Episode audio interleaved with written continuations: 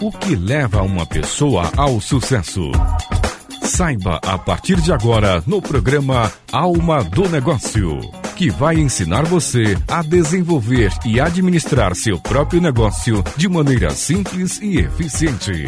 Programa Alma do Negócio, com a empreendedora e palestrante Paola Tucunduva.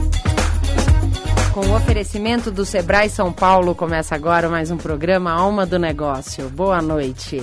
Hoje vamos conhecer a história empreendedora do Theo Costa, ele que é fundador da Move Pilates. E vocês vão entender um pouquinho aí dos desafios do empreendedor nesse segmento, que não deixa de ser segmento na área de saúde, né, Theo? Sim.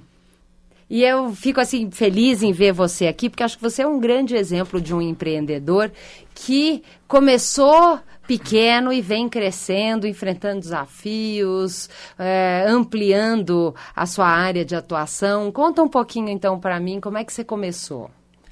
Primeiramente quero agradecer o convite, Paola. É um grande prazer estar participando do seu programa e como em todas as jornadas nós temos muitos desafios. E o empreendedor, é, o empresário, ele, ele sempre vê tudo como um desafio e é assim que eu vejo desde o começo. É, eu atuo nesse mercado de pilates especificamente há nove anos. É, comecei antes de me formar na faculdade. Você é, fez fisioterapia? Eu fiz fisioterapia. Eu me formei em 2006 e eu atuo no mercado de pilates desde 2005, que foi quando eu busquei a minha capacitação. E desde o primeiro momento que eu tive o contato com Pilates, é, já veio a vontade de empreender, ter o próprio negócio, que na época era um estúdio de Pilates.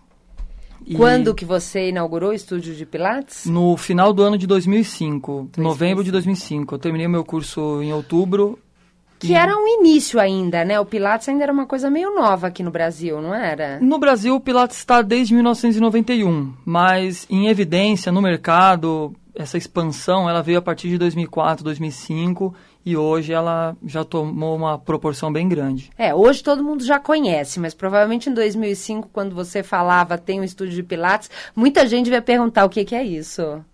Muita gente perguntava o que é isso e muita gente falava esse doido tá, que esse doido tá fazendo. Na faculdade, eu terminando o terceiro ano, indo para o quarto ano, que é o ano mais difícil, eu abrindo um negócio e tendo que cuidar do negócio e terminar a faculdade. Então... E naquela época, montar um estúdio de Pilates, muito dos equipamentos que vocês usavam eram importados ou já tinha fabricação no Brasil? Não, já tinha fabricação no Brasil, mas o preço era um pouco menos acessível do que hoje. Então, quer dizer, é um negócio que tem um certo investimento. Sim, sim. E aí, como é que você fez nesse desafio? Você arrumou o dinheiro? Você tinha o dinheiro? Você foi buscar sócios? É, na verdade, eu não tinha. Né? Eu sempre contei com a ajuda do meu avô, uhum. do meu pai, nessa jornada da faculdade. E quando veio a vontade de ter esse negócio, eu não tinha dinheiro. Mas nesse mesmo ano, eu recebi o convite de um professor para fazer um curso fora do Brasil e eu fui pedir para meu avô esse dinheiro, teoricamente emprestado. Uhum. Foi quando eu fiz o curso. Né? Eu usei o dinheiro desse curso no exterior para fazer o curso aqui no Brasil. E quando eu resolvi abrir o estúdio, eu também fui buscar o recurso do, do meu avô para poder fazer esse empreendimento. Só que sozinho eu também não conseguiria. E no meu curso tinha um colega na minha sala da faculdade e nós resolvemos juntos é, arriscar e pegar esse dinheiro emprestado do pai, do avô, do banco e, e, começar, o, e começar o negócio. E eu vejo que isso é uma história muito comum, né? Quando a gente começa uma pequena ou média empresa, buscar na família a parte do capital ou capital para começar esse negócio. E, e, no começo foi fácil, quer dizer, só arrumar dinheiro, começar a trabalhar, arrumar clientes, ter dinheiro suficiente para pagar as despesas. Você devia ter uma equipe, pessoas para trabalhar com você, senão você não conseguia fazer faculdade ou só você? Não, era só eu e o meu colega. É assim, foi fácil, né? Você chega pro seu avô e fala, ah, me dá tanto, ele deu, e você monta o seu negócio. E depois para manter e para tocar esse negócio. É, foi bem complicado, mas é, como era algo que estava começando a crescer, a demanda de pessoas interessadas era, era razoavelmente boas. Mas eu não tinha experiência nenhuma. O meu amigo também não tinha experiência, mas nós, a gente se revezava. É, era meio período na faculdade e meio período no estúdio. Então cada um ficava. Eu ficava de manhã na faculdade e à tarde no estúdio, ele ficava ao contrário. ao contrário e a gente ia fazendo esse revezamento durante esse, esse último ano da faculdade. E é, foi empatando, foi engatinhando, mas é uma experiência muito boa. E aí, então, dizer, cresceu dentro desse negócio, estava lá com uma estrutura, depois se formou, conseguiu clientes, gerando resultados, mas você não quis ficar só nisso. É, na verdade, não é que foi para frente, cresceu. É. Esse primeiro, ele foi bem complexo, porque é, eu acho que, o, às vezes, a sociedade, você tem que ter o mesmo nível de trabalho. Uhum. E no caso, nessa época, o nível estava um pouco diferente e acabou não dando certo. E eu acabei ficando sozinho no estúdio, né? No primeiro ano já. Você comprou a parte Eu comprei a parte sócio. do meu sócio, eu fiquei sozinho e me formei. E no ano seguinte eu fui convidado para ser palestrante em cursos. Aí eu acabei me atrapalhando, eu comecei a focar mais em curso e menos no estúdio. E o estúdio acabou praticamente Fechado. falindo, fechando, assim. Porque aí eu optei em fechar o estúdio e ficar só com curso para poder continuar indo para frente isso. Então, vamos dizer, o que, que você diria que foi seu maior aprendizado ou os maiores aprendizados nessa etapa do estúdio de Pilates? Que para você ter um negócio ali, você tem que se dedicar bastante, tem que estar tá vivendo aquilo dia a dia. É, nessa minha primeira fase, eu não estava vivendo aquilo todos os dias, né? Eu estava uhum. na faculdade, eu estava numa outra fase e acabei não é nem atropelando, né? Porque toda a experiência é válida. Mas você acaba depois de um tempo, o dinheiro que você gastou ali, você conseguiria fazer duas vezes aquilo. Então, é um aprendizado muito grande na, na questão da gestão, assim, na administração, que você vai ver depois de 5, 6, 7 anos. E não tem como voltar atrás e você aprendeu com aquilo e tem que usar como aprendizado.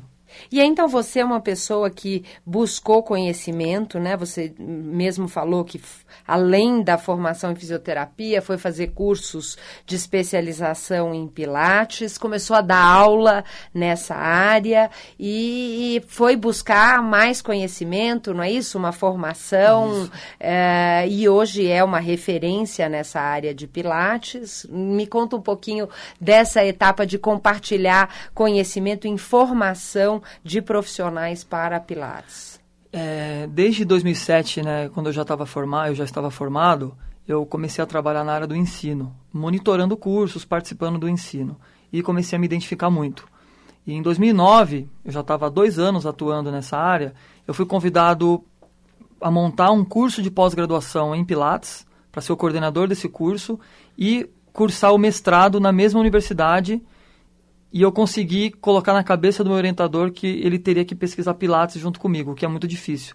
Eu consegui montar um estúdio de Pilates dentro do laboratório de biomecânica da universidade e fiquei durante dois anos, período integral, desenvolvendo pesquisas, fazendo meu mestrado e aos finais de semana dando aula em cursos, dando aula na pós-graduação e coordenando essa pós-graduação.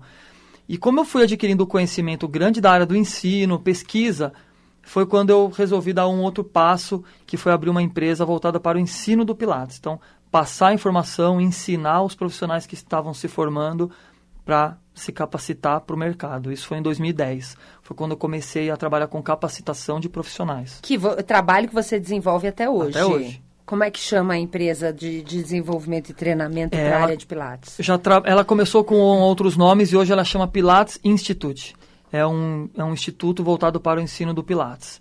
E... Agora, você não ficou só nisso, você ainda estava enxergando novas oportunidades. O que, que veio depois disso? Na verdade, desde o começo da empresa de cursos, eu sempre busquei parceria com empresas que fabricassem os equipamentos. Por quê?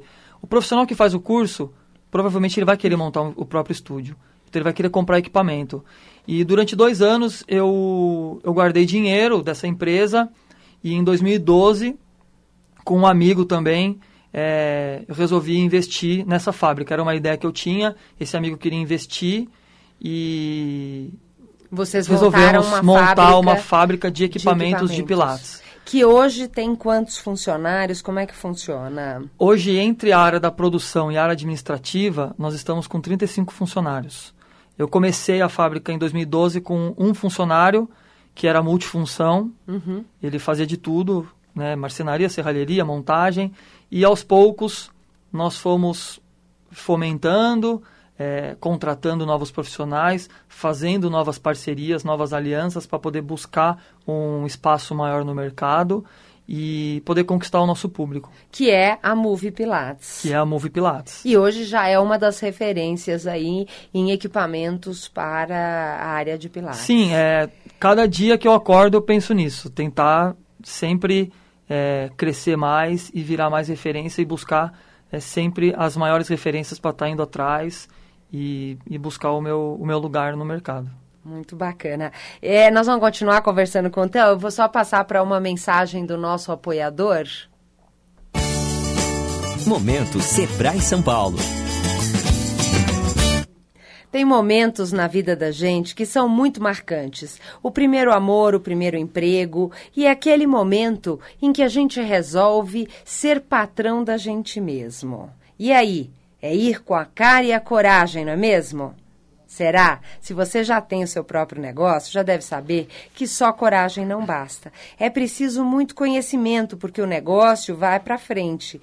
Por isso, venha viver o seu momento Sebrae São Paulo. A Renata, que tem uma pousada em Campos do Jordão, por exemplo, aumentou em 30% o faturamento. E o Cláudio, dono de um salão de beleza em Guarulhos, cortar cabelo, ele sempre soube, mas não sabia cortar gastos. Com o Sebrae São Paulo, ele melhorou a gestão gestão, fidelizou clientes e agora já está com uma média de 100 clientes por mês. Se você também tem uma micro ou pequena empresa, faça como a Renata e o Cláudio. Procure o Sebrae São Paulo e venha viver o seu grande momento. Para mais informações, ligue 0800 570 0800 ou www.sebraesp.com.br. Sebrae São Paulo, grande parceiro das micro e pequenas empresas. Então, se você alguma pergunta, alguma dúvida, alguma contribuição para o programa, eu vou abrir agora os nossos telefones. Liga para nós no 3016 1764, 3016 1765. Enquanto estão entrando as ligações, Theo, eu sei que você fez o Empretec, que é um, um seminário, um curso do Sebrae. Como é que foi? O que, que você achou do Empretec? É, eu conheci algumas pessoas que, que fizeram o Empretec e me falaram muito bem do curso. E em 2012 eu resolvi fazer, participar, me falaram que era bem complexo, bem intenso, e eu resolvi buscar mais esse desafio e achei uma experiência é, diferente de qualquer outra, né? São, se eu não me engano, seis, seis, seis dias. dias intensos de trabalho. Mas e... aí, diferente boa ou diferente mais ou menos? Eu achei muito boa.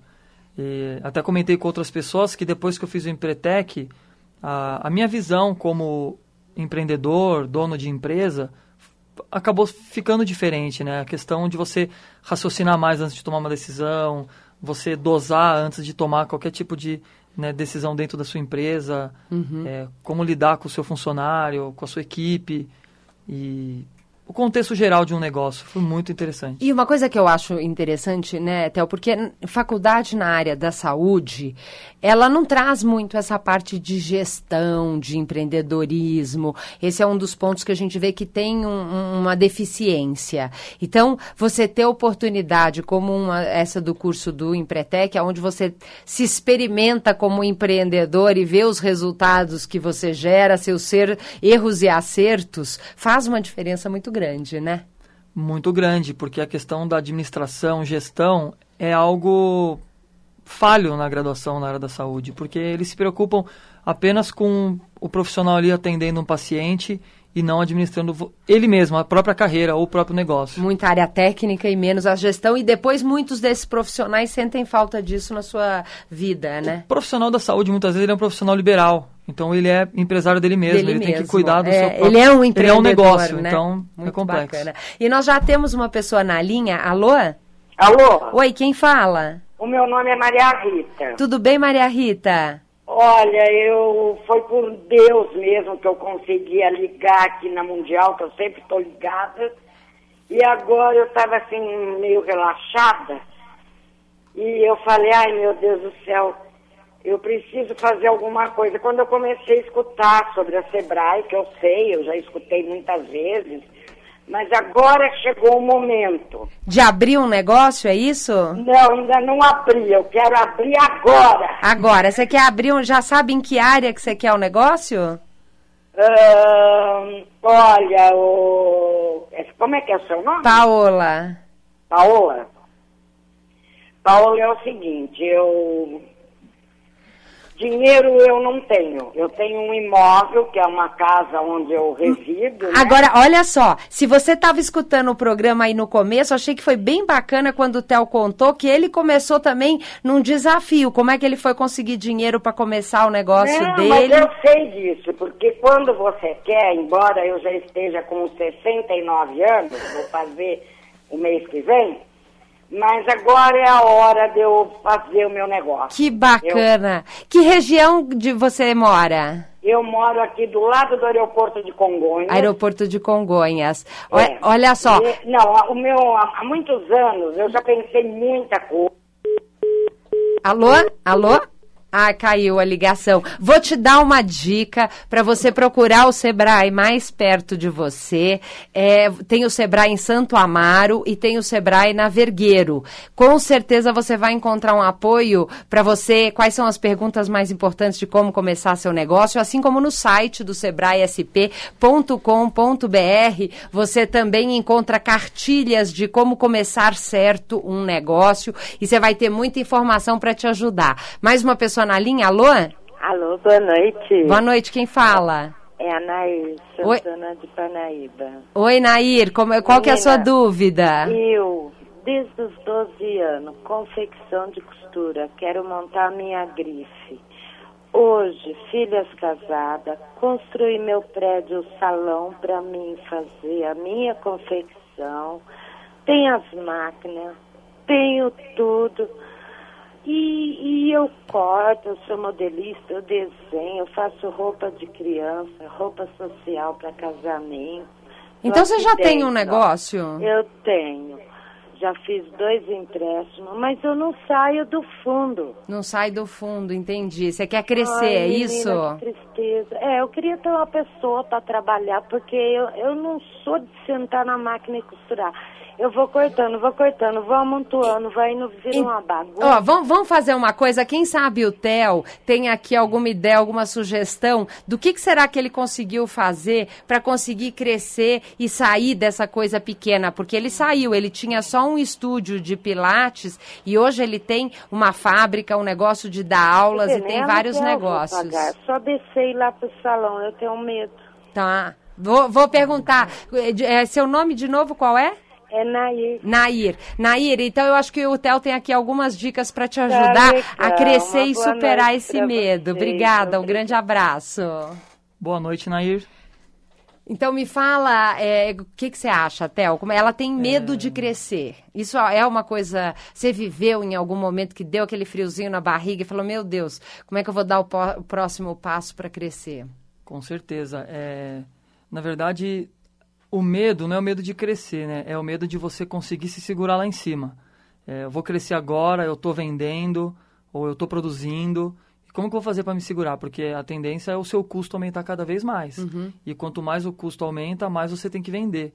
Então, até no caso da própria Nair, é, ela, ela comentou, né? Que ela produz, que ela corta, que ela costura. Então, ela está produzindo. E tá querendo gente para trabalhar com ela, para ajudá-la. Mas será que a estrutura que ela tem, o que ela produz, atende essa demanda? Uhum. Então, será que ela vai conseguir fazer esse crescimento? Ou será que ela vai ter que fazer um investimento? Ou então trazer, uma, trazer pessoas para ajudá-la, buscar parcerias? E me fala uma coisa, Theo, como é que é para você? Porque hoje você cresceu, você tem uma equipe com mais de 30 funcionários e a gente fala em época de pleno emprego. Tá fácil achar pessoas para trabalhar com você?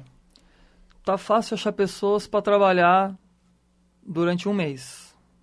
Depois, parece que tem o período de estacionar e a acomodação. É, a mão de obra, ela não está difícil de achar, mas eu acredito que o grande desafio do empreendedor, do empresário, é manter a sua equipe motivada e seguir junto com você. E me fala uma coisa, uma, da- uma das coisas que eu acho que você tem um diferencial é se envolver na organização do congresso é, voltado para a área de Pilates. Você tem um, uma atuação muito forte, é, prestando um serviço pela comunidade, pelo desenvolvimento do Pilates como um todo. Queria entender um pouquinho o que, que você faz nessa área e por que, que você faz esse trabalho. Na verdade, é, desde quando eu comecei a trabalhar com ensino, com pesquisa, é, eu tenho a intenção muito grande de profissionalizar cada vez mais o Pilates no Brasil. Então essa foi né, por essa ânsia, né? Então quis fabricar equipamento com qualidade, dar um curso com qualidade. E no Brasil nunca teve um evento que suprisse a necessidade dos profissionais. Nós tínhamos uma demanda reprimida muito grande, muitos profissionais formados e com pouca capacitação. Não porque fez um curso ruim, mas por falta de educação continuada. E foi aí que surgiu a ideia de organizar o primeiro Congresso Brasileiro de Pilates em 2012. E foi um grande sucesso, nós tivemos uma média de 1.200 participantes no primeiro evento. É lógico que todo primeiro sempre tem os seus problemas, mas são aqueles problemas que servem de gás para você aprender, para no segundo você não errar.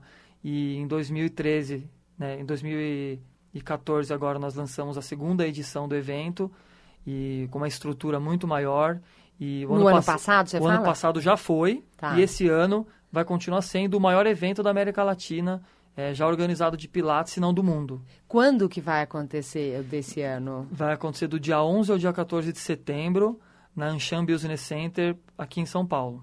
Aqui em São Paulo. É, em que é, quando que é que você falou? 11 a 14 de setembro. Setembro. E se alguém que está nos ouvindo quer mais informações, é, são pessoas que querem é, se desenvolver na área de Pilates, é exclusivo para Pilates. Isso, são profissionais da área da saúde, fisioterapeutas, profissionais da educação, da educação física ou estudantes que queiram conhecer o Pilates ou se aprimorar, porque estamos trazendo os principais profissionais do mundo do mundo. E aonde que eles encontram informações? O site do congresso é www.abppilates.com.br barra congresso. Bacana. E, e, aí, vamos dizer assim, dentro dessa área, como é que você enxerga o desenvolvimento do Pilates dentro desses praticamente 10 anos que você está no segmento? É, teve um crescimento muito grande Porém, nós tivemos uma banalização muito grande também. O Pilates é um domínio público, então qualquer pessoa pode usar a denominação Pilates. E tem um lado bom de qualquer pessoa poder usar, pessoas capacitadas, e tem um lado ruim das pessoas não capacitadas também utilizar esse nome e acaba fazendo uma banalização no mercado.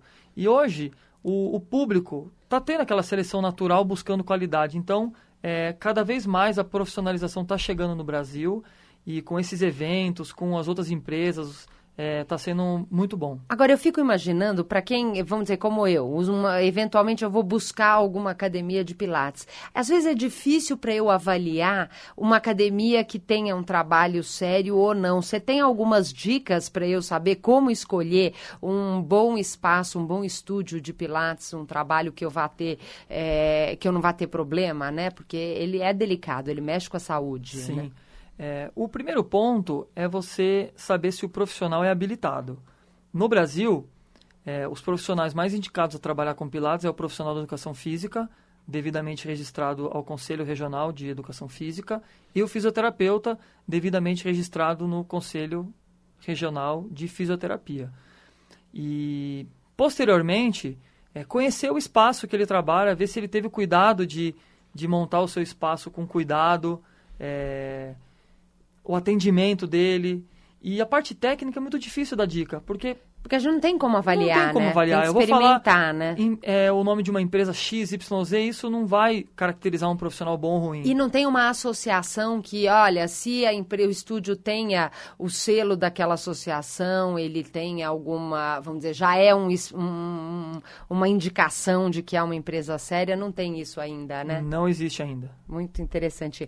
É, eu, eu quero agradecer muito, Theo. Quem quiser mais informações e contatos, como é que é o site da sua empresa? Como faz para manter um contato? É, para manter contato, pode acessar o meu site, o www.movepilates.com.br ou então o meu e-mail, que é tel, T-H-E-O, arroba movepilates.com.br. Muito obrigada, parabéns pelo seu trabalho. Mais uma vez, obrigado pelo convite. E aí, lembrando que se você é empreendedor e sabe que conhecimento é uma coisa importante, venha viver o seu momento Sebrae São Paulo. A Vânia, que tem uma doceria, por exemplo, conheceu o Planeja Fácil, que ajuda a estabelecer metas e integrar equipes para melhorar a gestão. Ela já está até planejando para abrir mais uma doceria. Para informações, ligue no 0800 570 0800 ou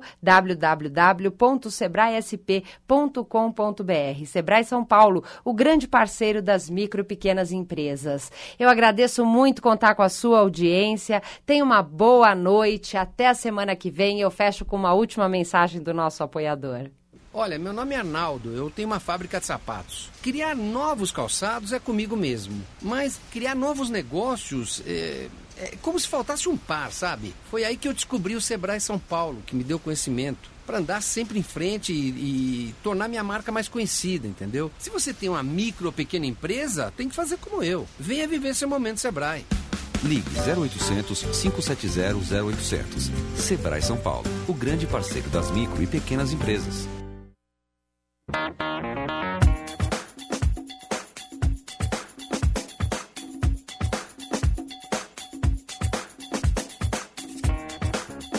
Você acabou de ouvir na Mundial programa Alma do Negócio com a empreendedora e palestrante Paola Tucunduva.